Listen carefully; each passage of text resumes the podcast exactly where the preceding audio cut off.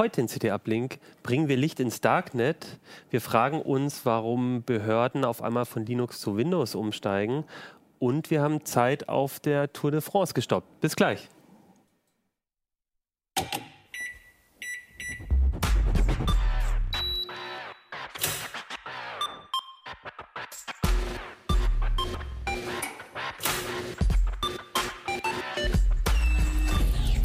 CT Uplink. Hey, herzlich willkommen bei CT Uplink. Wir schreiben das Jahr 2018 und die Ausgabe Nummer 17 von der CT. Darüber sprechen wir heute.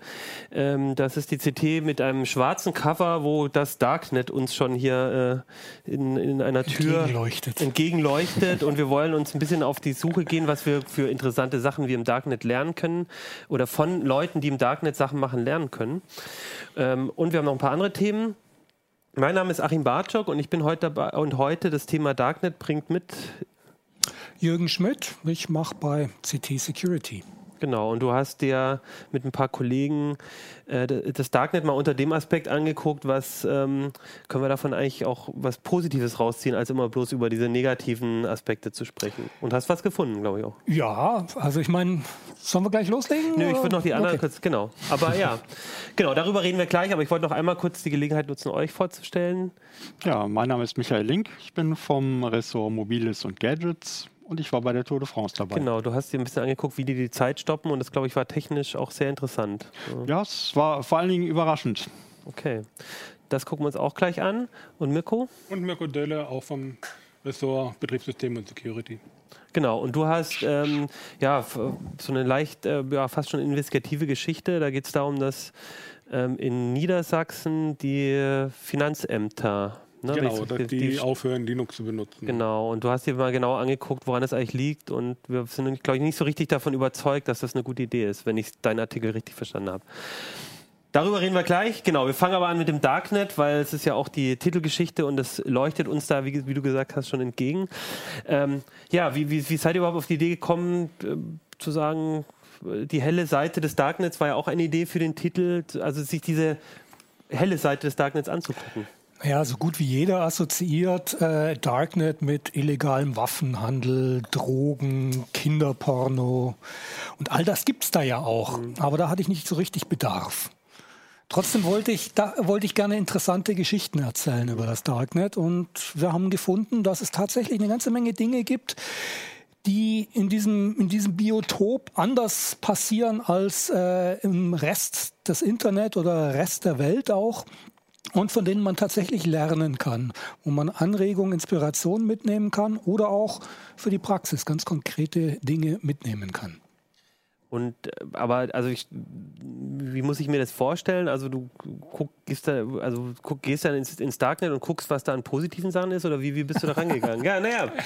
Ja, wir haben ja im Darknet haben wir ja die Situation, dass wir kein Recht in Anführungszeichen haben, weil es sind alle äh, anonym. Niemand kennt niemanden. Und somit gibt es natürlich auch ganz besondere Voraussetzungen für Leute, die im Darknet zum Beispiel äh, Dinge kaufen oder auch verkaufen. Ähm, da haben wir uns angeguckt, wie das funktioniert, ohne dass es einen Richter gibt, ohne dass es einen Kläger geben kann und ohne dass man die Polizei rufen kann. Weil das wäre ja natürlich eine ziemlich dämliche Sache, wenn ich irgendwo äh, Koks bestellt habe, Backpulver bekommen habe und gehe dann zur Polizei und zeige dann meinen Darknet-Dealer an, von wegen, ich habe bei dem Koks gekauft, der hat aber nicht geliefert. Dann wäre natürlich eine ziemlich beschränkte Sache. Und also trotzdem funktioniert das aber.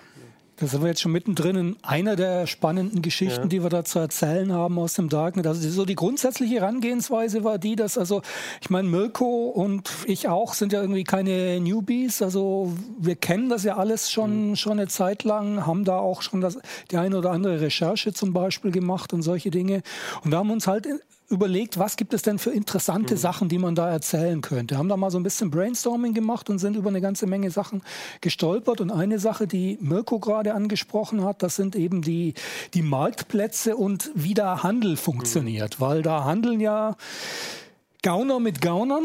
Äh, jeder ist jederzeit bereit und gewillt, den anderen über den Tisch zu ziehen, wenn sich eine Gelegenheit ergibt.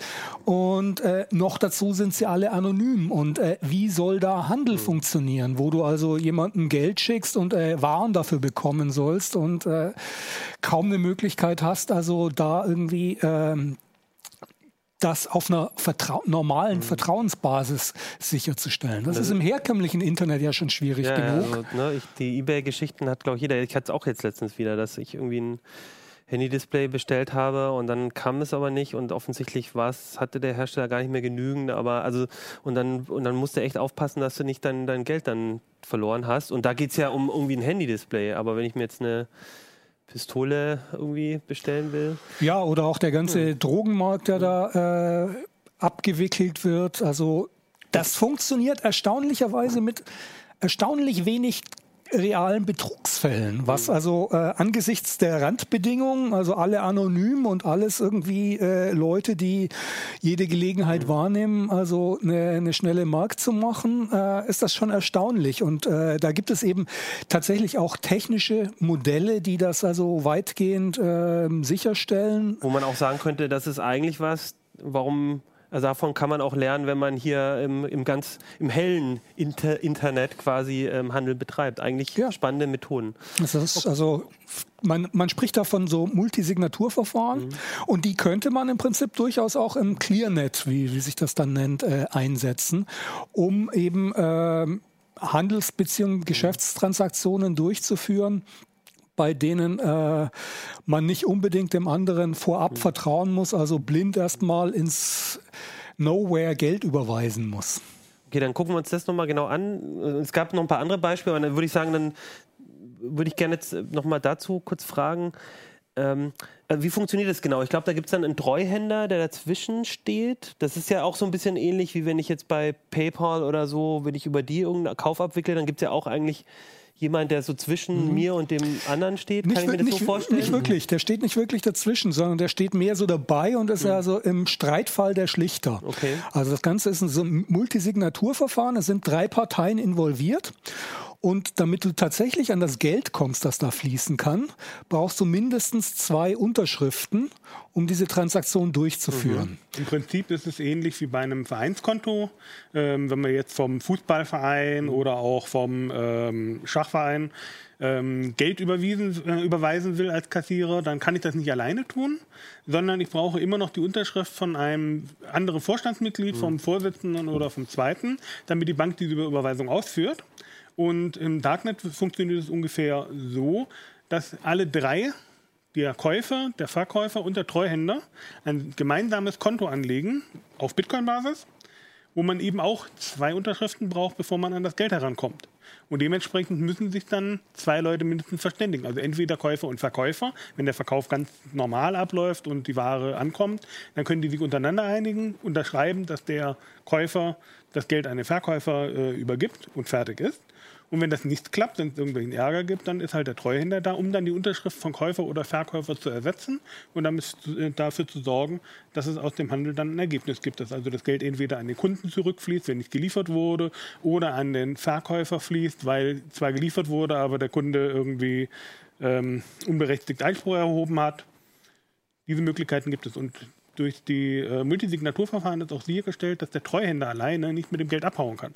Weil das ist die große Schwachstelle von den ganzen Portalen, ähm, wie zum Beispiel Alphabay, was ja vor einem Jahr inzwischen hochgenommen wurde dort ist der äh, Betreiber, der Portalbetreiber als Treuhänder aufgetreten und hat dann quasi die äh, ganzen Zahlungen entgegengenommen, stellvertretend für die ganzen Verkäufer okay. und hat die Zahlungen weitergeleitet. Mhm. Natürlich war immer die äh, Gefahr, dass der Betreiber selber, der ja auch äh, nichts anderes als ein Gauner ist, ähm, diese Gelder einfach sammelt und dann abhaut bei Crime Network, das war in 2016, im Mai 2016, ist auch genau das passiert. Da ist dann einer dieser Treuhänder, hat es einfach ein bisschen schleifen lassen, hat gesagt, er hat sich eine Weile nicht gemeldet, hat einfach Gelder auflaufen lassen und ist dann zum Schluss als Treuhänder mit allen Geldern abgehauen, weil dort nicht mit Multisignatur gehandelt wurde, sondern eben mit dem klassischen Treuhandverfahren. Das heißt, es gab einen Treuhänder, der das Geld überwiesen bekommen hat, bevor dann der Verkäufer die Ware gesendet hat und dann hat der Treuhänder einen Verkäufer ausbezahlt.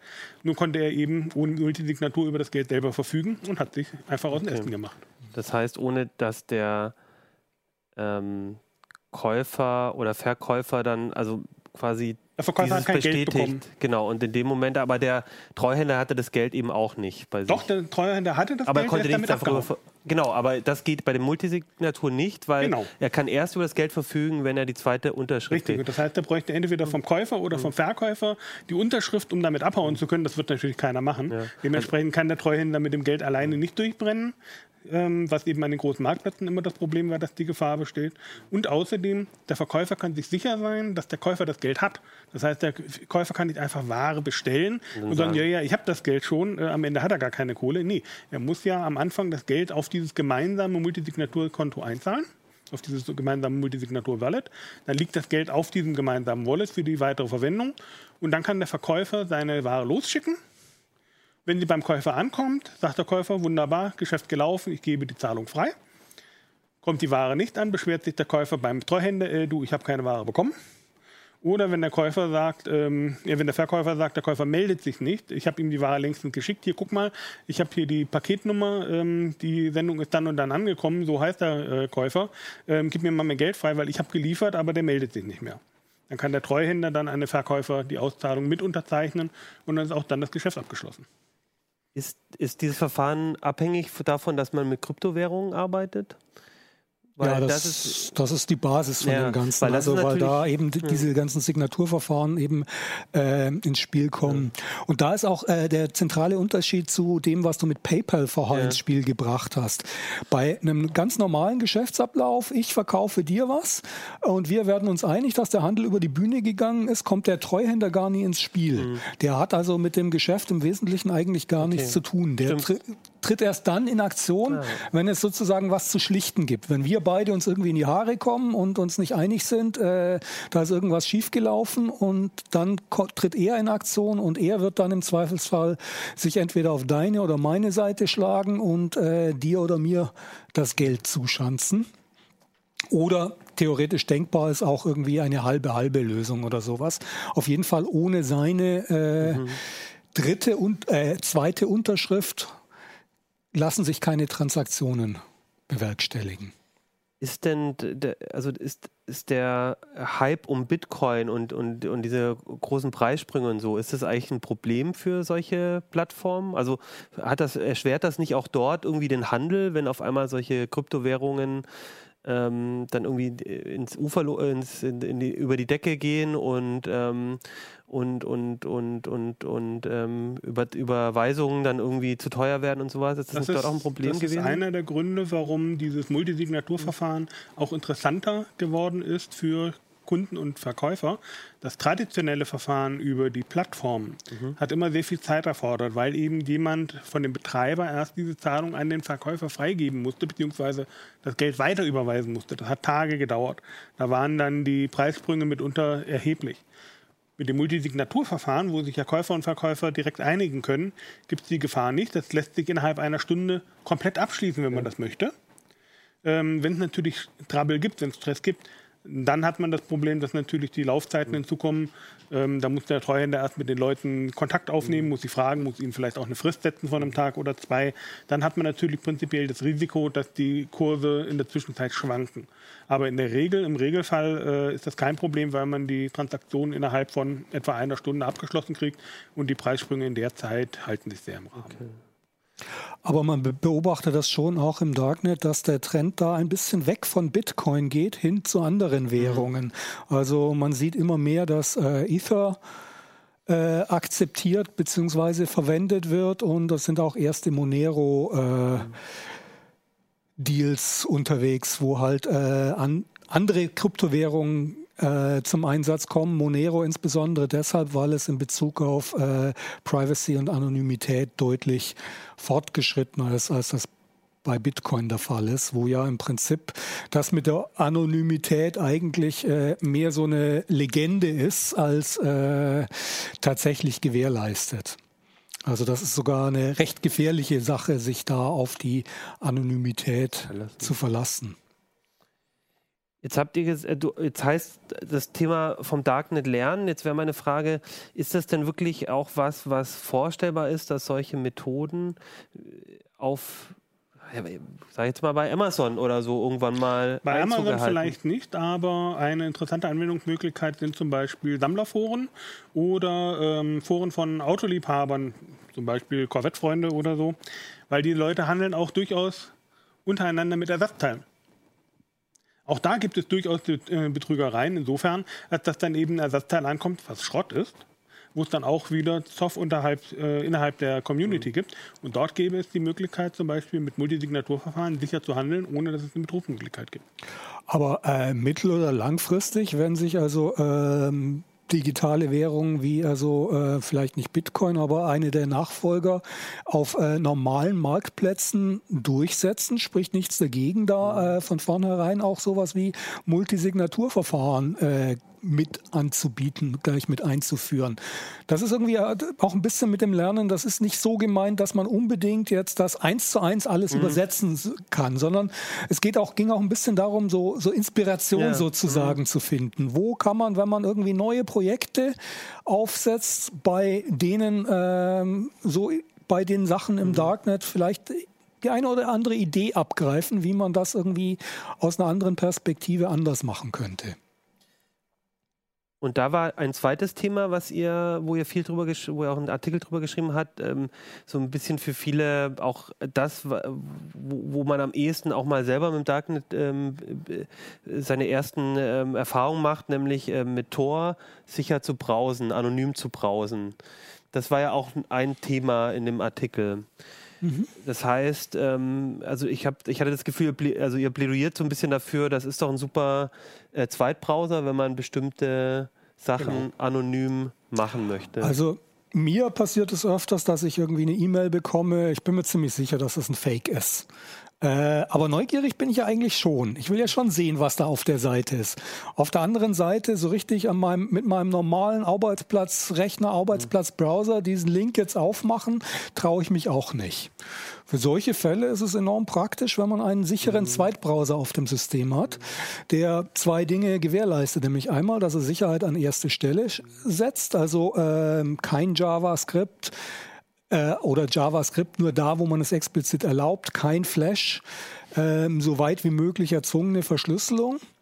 Und dann vielleicht auch noch gewährleistet, dass äh, der auf der anderen Seite nicht sieht, wo ich herkomme, welche IP-Adresse ich habe, dass ich aus Hannover gerade bei ihm bin auf der Webseite, weil ich muss ja davon ausgehen, mit guter Wahrscheinlichkeit ist das irgendein Betrug, irgendeine, irgendeine Masche, mich abzuzocken, abzufischen und äh, nehme ich lieber einen Zweitbrowser statt meinem normalen Browser.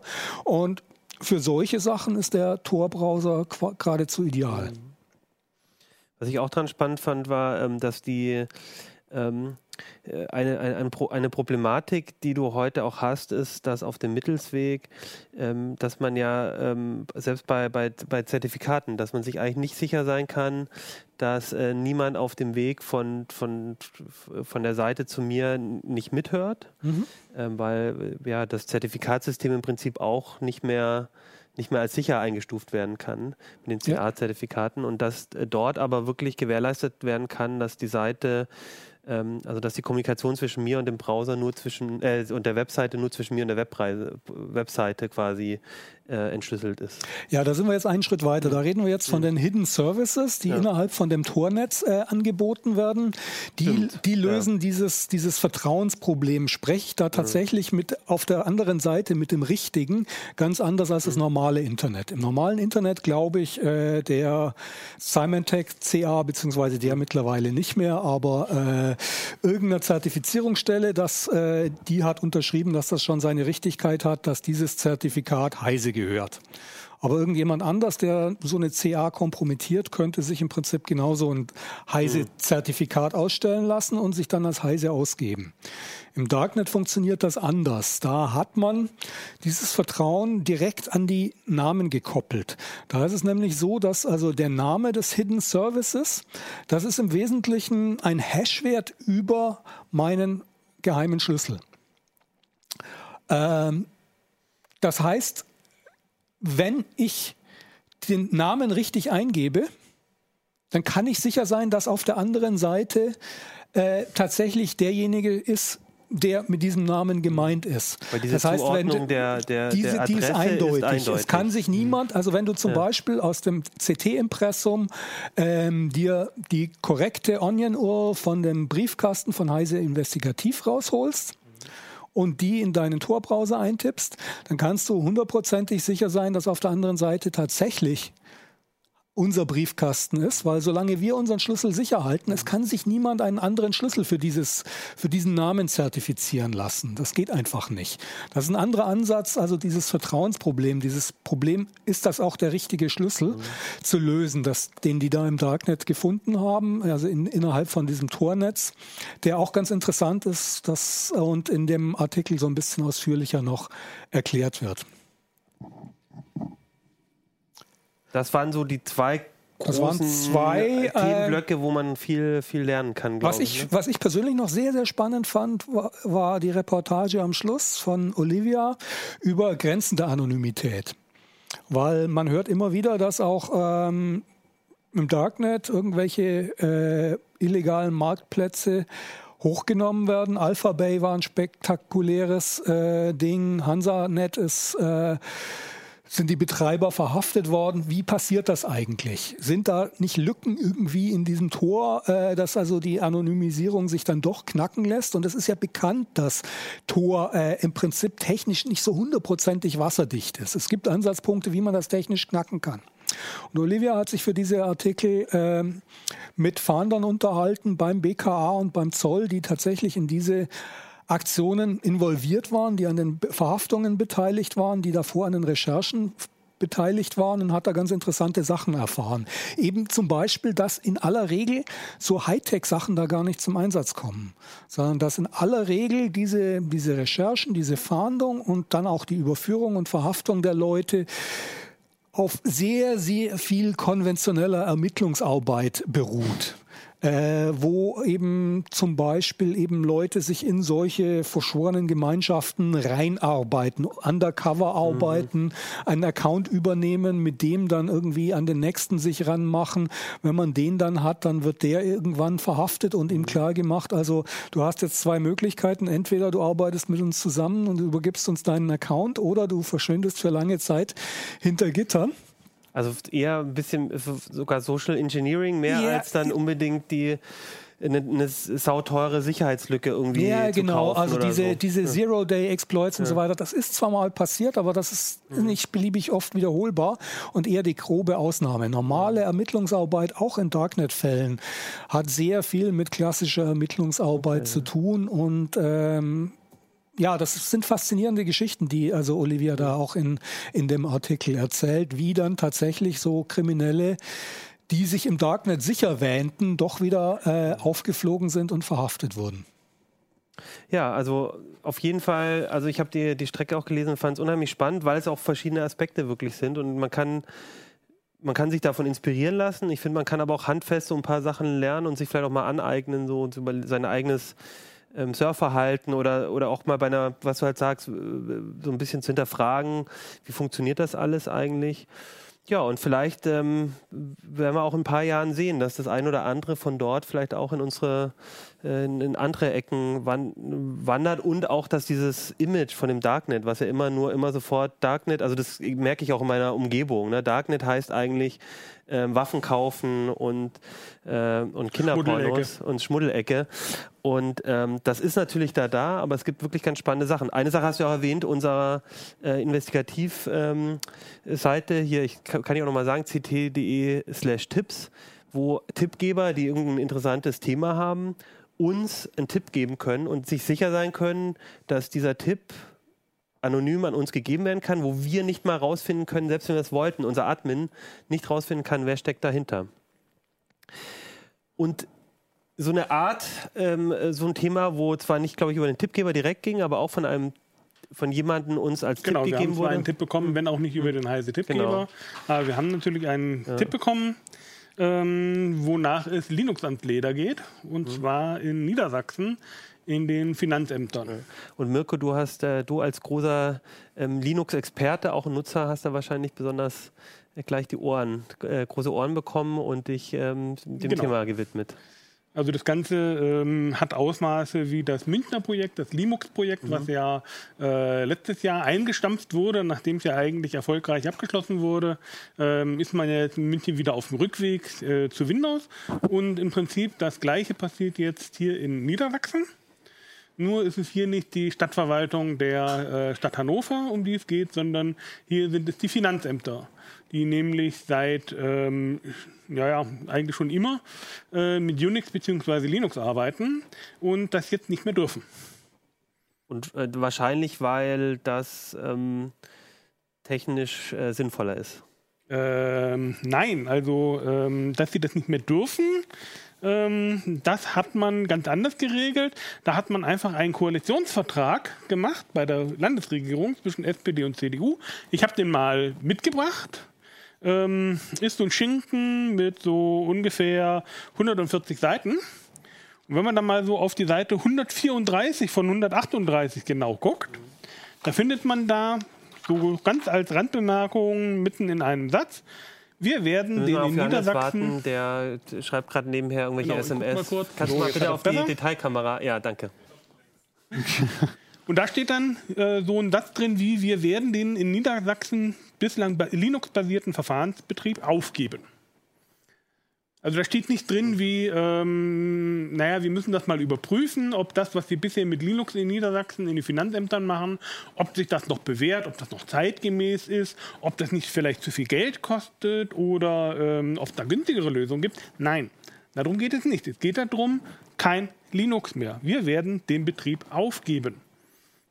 Und mit diesen neuen Wörtern hat die Landesregierung Linux mal eben aus den Finanzämtern rausgekickt wir haben dann mal beim Finanzministerium nachgefragt. Das ähm, müsste ja im Vorfeld über so eine äh, Geschichte eigentlich informiert worden sein und müsste vor allem ein bisschen Zahlen geliefert haben, was denn so an Kosten und Aufwand und so weiter äh, notwendig würde, um das jetzt abzuschaffen.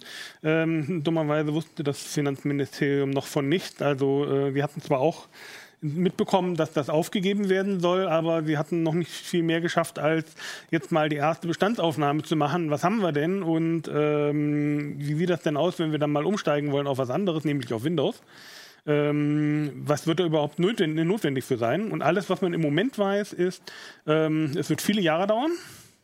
Man hat keine Ahnung, was es kosten wird. Betroffen sind 12.000 Rechner, Arbeitsplatzrechner an 70 Standorten in ganz Niedersachsen die jetzt von Linux, was eingeführt wurde, auf Windows umgestellt werden sollen. Die Server übrigens nicht. Auf den Servern soll äh, Linux weiterhin laufen. Man macht also nicht einen kompletten Umstieg, sondern man macht jetzt sogar noch ein heterogenes Netz auf, was natürlich auch wieder Probleme mit sich bringt, wenn auf den Servern Linux läuft, auf den ähm, Clients äh, läuft Windows, gibt es immer mal wieder Schwierigkeiten mit Zeichensätzen, mit äh, Dateinamen und viel mehr. Das wird man sich jetzt alles angucken müssen. Und das wird man alles lösen müssen, um dann eben, wie gefordert, von der, wie angeordnet von der Landesregierung, von Linux loszukommen und endlich auf Windows umzusteigen, damit man genau das tut, was alle anderen Finanzämter und ähm, Bundesländer machen, nämlich mit Windows arbeitet.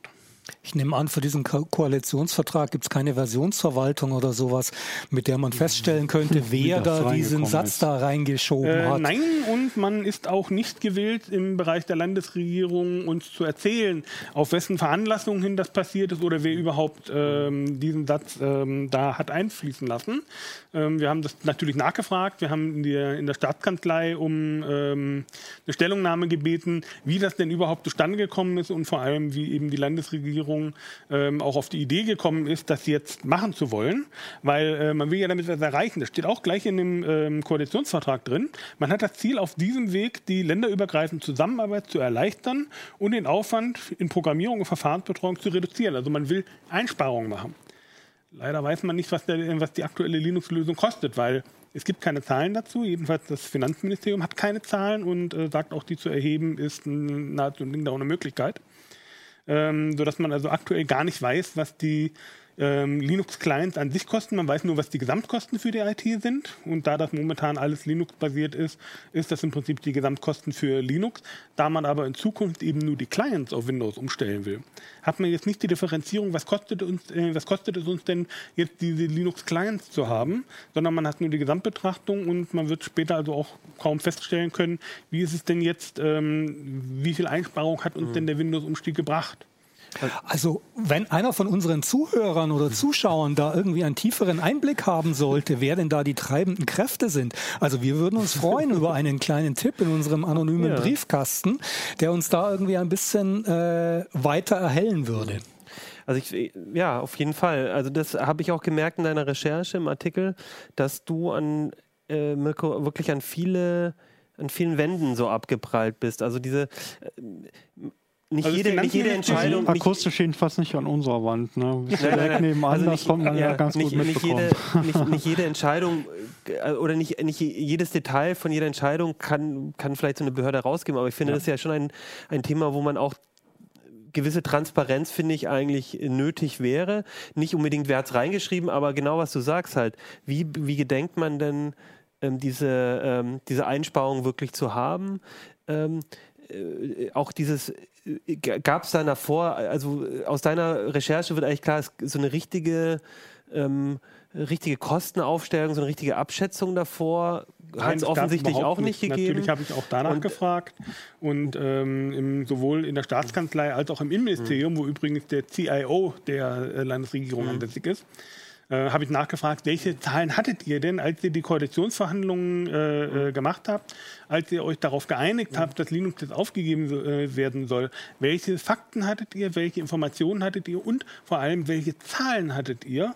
Äh, vorliegen, aufgrund der ihr die Entscheidung getroffen habt, mhm. ja, es ist eine sinnvolle Sache, jetzt Linux aufzugeben, was wir seit ähm, Mitte der 90er Jahre einsetzen, also anfangs noch Solaris, aber eben dann seit 2006 definitiv Linux, ähm, dass wir das jetzt aufgeben und zu einer proprietären Softwarelösung wechseln ähm, was auch Abermillionen kosten wird. Ähm, man hat jetzt für 2019 schon mal 5,9 Millionen für diese Umstellung einfach mal eben so in den Haushalt reingeschrieben, obwohl man noch überhaupt gar nicht weiß, was die Kosten sind oder wo überhaupt Kosten entstehen.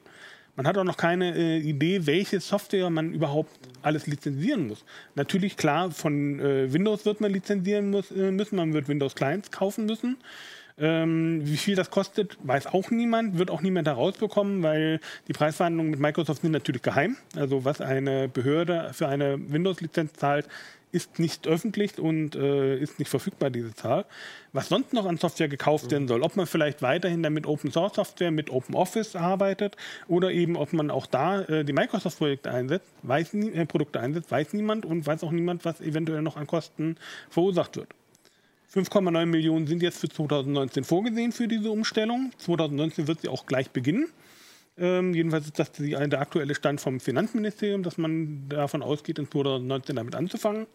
Und für alle weiteren Jahre, bis auch immer dieses Projekt äh, fertig ist, sollen dann weitere 7 Millionen pro Jahr für diese Umstellung von Linux nach Windows äh, bereitgestellt werden. Also für 2020 sind die auch schon vorgesehen und für alle weiteren Jahre sollen immer wieder sieben Millionen, bis das dann irgendwann mal fertig ist, dafür aufgewendet werden.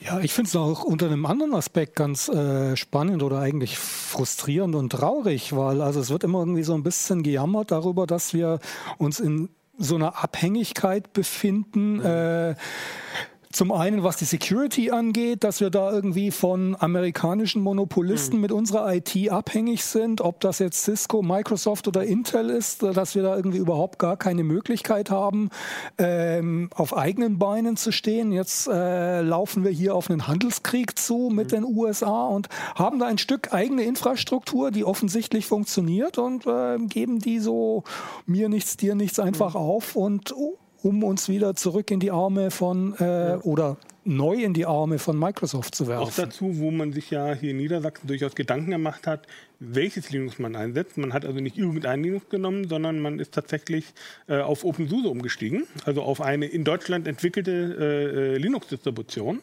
sodass man also komplett von ausländischen Firmen unabhängig ist.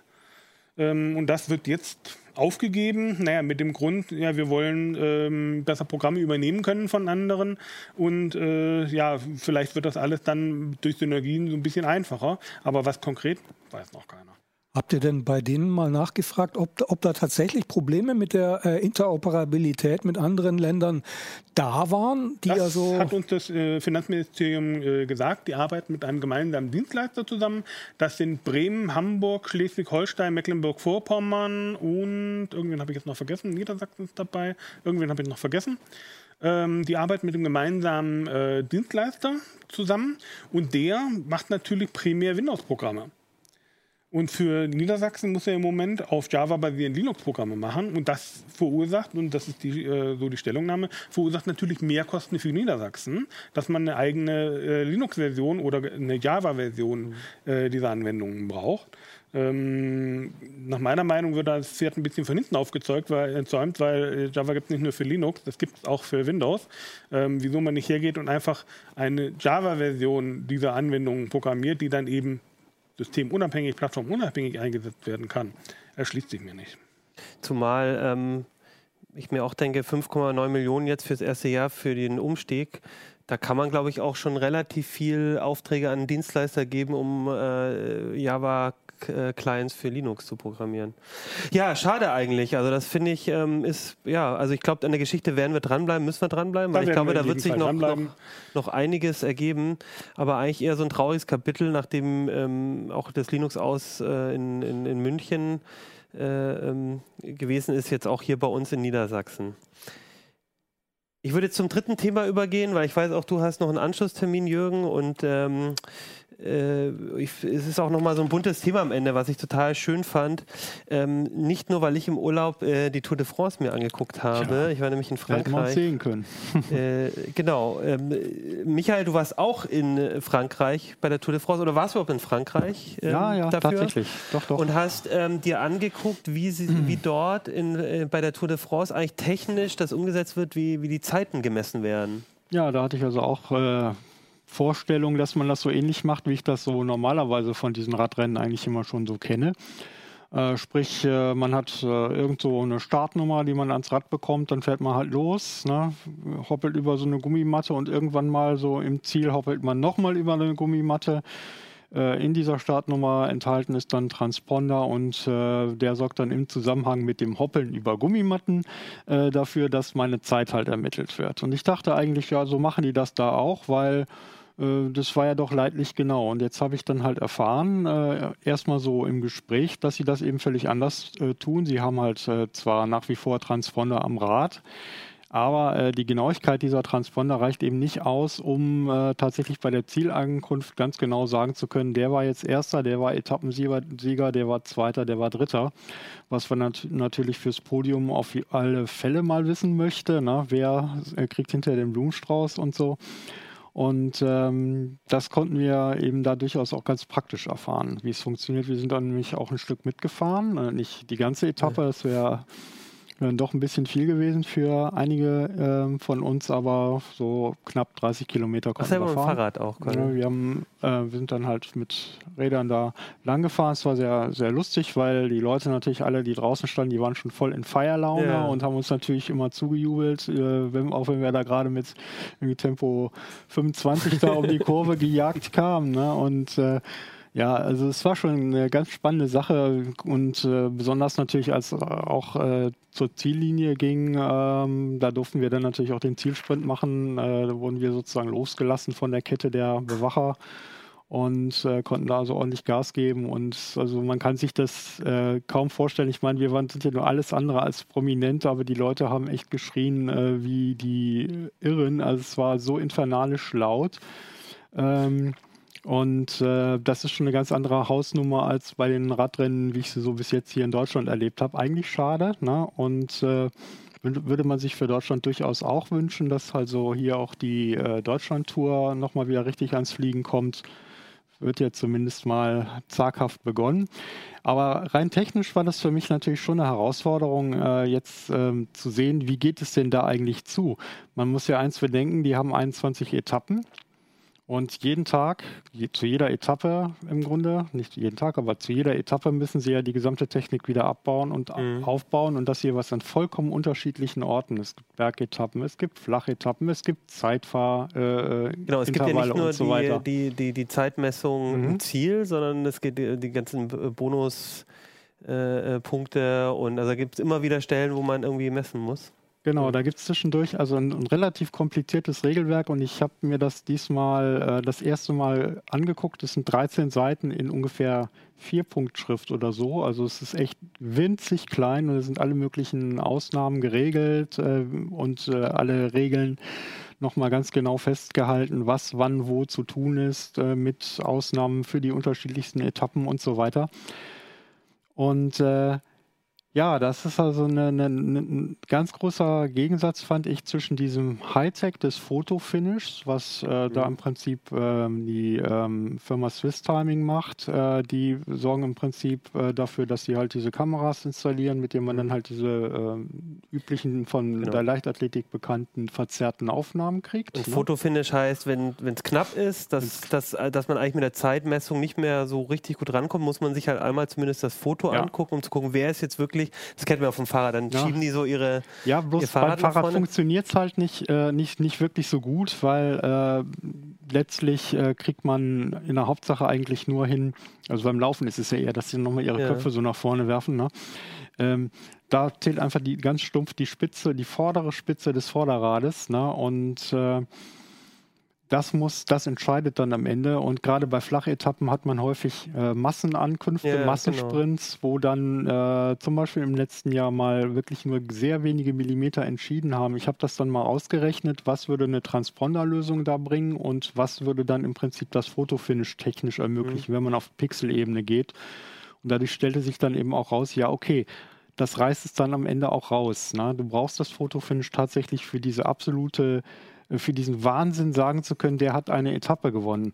Und das, das Ganze macht es eigentlich nochmal etwas irrsinniger, weil man ja weiß, für die Gesamtwertung zählt man stumpf alle Sekunden zusammen. Ne? Ja. Und da ist es also vollkommen egal, wie viel Tausendstel man irgendwo mal vorne oder hinten gelegen hat. Da spielt es keine Rolle.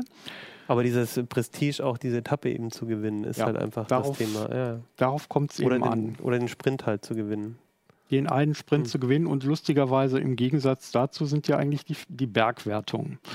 Und da habe ich mir dann erklären lassen, ich konnte es nicht glauben. Ich habe mehrmals nachgefragt, weil ich es nicht glauben konnte. Da sitzt tatsächlich ein Männlein und äh, das guckt sich dann an. Ah, jetzt kommen sie gerade an. Und die tippen dann per Hand eine SMS mit der Fahrernummer in ihr Smartphone, was sie dabei haben. Und das macht sich dann per Mobilfunk auf die Socken zum Ziel und äh, so landet das da. Also im Prinzip dieser völlige Gegensatz zwischen Low-Tech auf der einen Seite und High-Tech auf der anderen Seite ist schon sehr frappierend.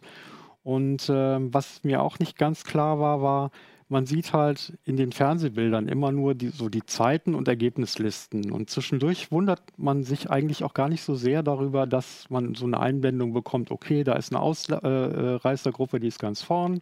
Dann hast du zwischendurch mal so ein paar Verfolger und du siehst immer, wie weit die voneinander entfernt sind. Und diese Daten werden äh, eben auch durch ganz andere Dienstleister noch erzeugt und äh, hinzugefügt. Und da haben sie was technisch Interessantes gemacht. Die Rennräder haben kleine Transponder hinten am Sattel. Die sehen so aus, so wie so kleine Schwänzchen, die hinten am Sattel so vor, hervorragen. Und äh, die bilden ähm, zusammen mit anderen Rennrädern ein Moving Mesh, also ein Netzwerk, das miteinander in Verbindung steht und sich äh, also ihre Signale, die also aus äh, Fahrer-ID, äh, Geschwindigkeitsdaten, GPS-Positionen, diverse andere Sachen auch noch ähm, eben an andere Räder weitergegeben werden und an Relaisstationen, die an der Strecke stehen.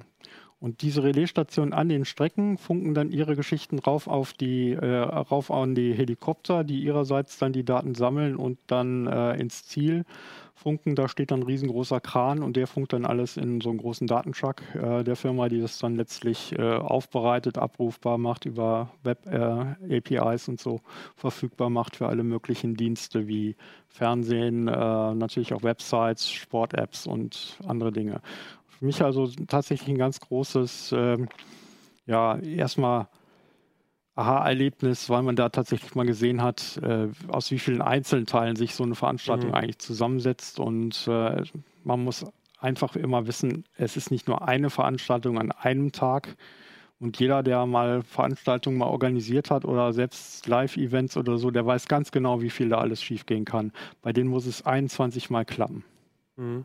Da wird ja gleich der Hacker in mir irgendwie ja, neugierig. Also wenn da irgendwie so, äh, so eine Peer-to-Peer-Kommunikation in einem Mesh-Netzwerk passiert, um da irgendwie Positions- oder Zeitdaten und Abstände und sowas weiterzugeben, das wäre doch gelacht, wenn ich da mein, äh, mein äh, Node unter meinem Sattel nicht so hacken könnte, dass, dass am Schluss ich da irgendwie äh, zumindest irgendwie, naja, vielleicht das, nicht gewinne, das, aber das Ding ist nur, diese zumindest Daten, mal prominent in Erscheinung trete. Das könntest du natürlich tun, nur äh, letztlich für die Zielwertung zählt das alles nicht. Ne? Das sind alles so, Klar. ich sag mal immer so, das sind so Deko-Daten, ne? die sind für den Zuschauer da und dann wundern sich die Aber Leute in der Live-Übertragung irgendwie da äh, prominent irgendwie zu erscheinen, das dass ich gerade irgendwie mit über einer Stunde in, äh, vorne liege. Äh, ja, äh, und äh, so ähnlich habe ich es auch gemacht. Wir durften ja wie gesagt vor den Promis mal fahren und ähm, wie ihr seht, ne, wir haben ja auch so ein Leibchen bekommen dann. Ne? Ich habe es dann gleich wieder ausgezogen, weil ich es dann doch ein bisschen unangemessen fand gegenüber den den Profis, aber egal, den Spaß habe ich mir gemacht. Das Teil angezogen und dann im Zielbereich, im Interviewbereich äh, mich selber interviewt und gesagt, ja Jungs, die Profis sind jetzt schon losgefahren. Mhm aber wie ihr seht, ich bin schon im Ziel. Ich habe das gelbe Trikot schon. Ihr könnt gleich wieder anhalten. ihr braucht es nicht mehr. Ne? Für heute hat sich das erledigt. Macht morgen weiter. Ich finde die Frage aber total mhm. spannend, was du auch gesagt hast, weil ich glaube auch für die, für die Zeitmessung ist, ist diese Manipulation wahrscheinlich, also schwierig da was, was, ja. was also nicht schwierig zu, zu machen unbedingt, aber schwierig daraus sich irgendwie einen Vorteil zu verschaffen. Beim Radsport in, der, in, in dieser bestimmten Konstellation, aber grundsätzlich glaube ich, wird das noch ein Thema im Sport.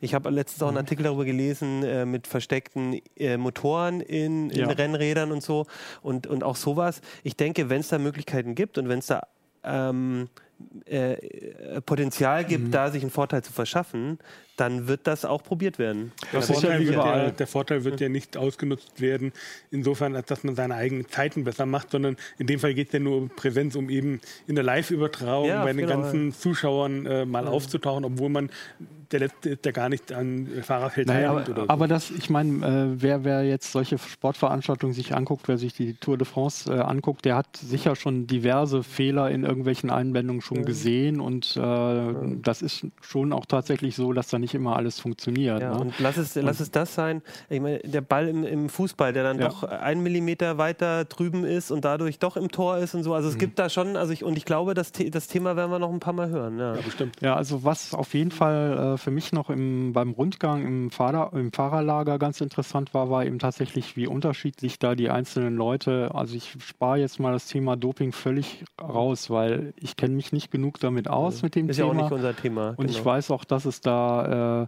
dass viele Dinge viel schwieriger sind, als sie jetzt so normalerweise jeder erstmal aus dem Bauch heraus so beurteilen würde. Aber äh, was die Leute, was die einzelnen Fahrer da an Technik mitbringen, ist zum ja. Teil echt unterschiedlich. Also mhm. viele fahren, äh, habe ich ja auch gesehen, fahren mit Brustgurt und allem drum und dran. Die wissen ganz genau immer ständig ihre Laktatwerte, alles. Äh, und es gibt auch trotzdem diverse Fahrer, die interessiert das alles irgendwie erstmal nicht so offenkundig. Ne? Die wissen halt, was sie, was sie da äh, so normalerweise bei so einer Tour machen. Die behängen sich da nicht so sehr mit, mit solchen Daten und die befassen sich damit auch nicht allzu sehr. Das lassen sie dann lieber mal ihre Trainer machen. Also das wäre sicher auch nochmal ein spannendes Thema. Ich habe es auch gehört von Sky, mhm. einen der ja, die mhm. jetzt auch die, die Tour gewonnen haben, dass sie unheimlich viel mit, mit Daten auch ja. äh, aufbereiten. Und ich glaube, vielleicht ist das ja nochmal ein, ein schöner Anschlussartikel, weil ich glaube, da mit Algorithmen, irgendwie mit Data Mining, was beim Fußball mhm. auch eine Rolle spielt, ist das vielleicht auch was Ja, da ist ja eine Firma tatsächlich auch, die eben hauptsächlich für das äh, ähm, mhm. Zeigen dieser ganzen Daten verantwortlich ist. Die ist ja auch mit einem eigenen Team äh, im Rennen gewesen. Da Menschen Data war das. Äh, die sind nicht so super erfolgreich gewesen, äh, nicht sonderlich aufgefallen.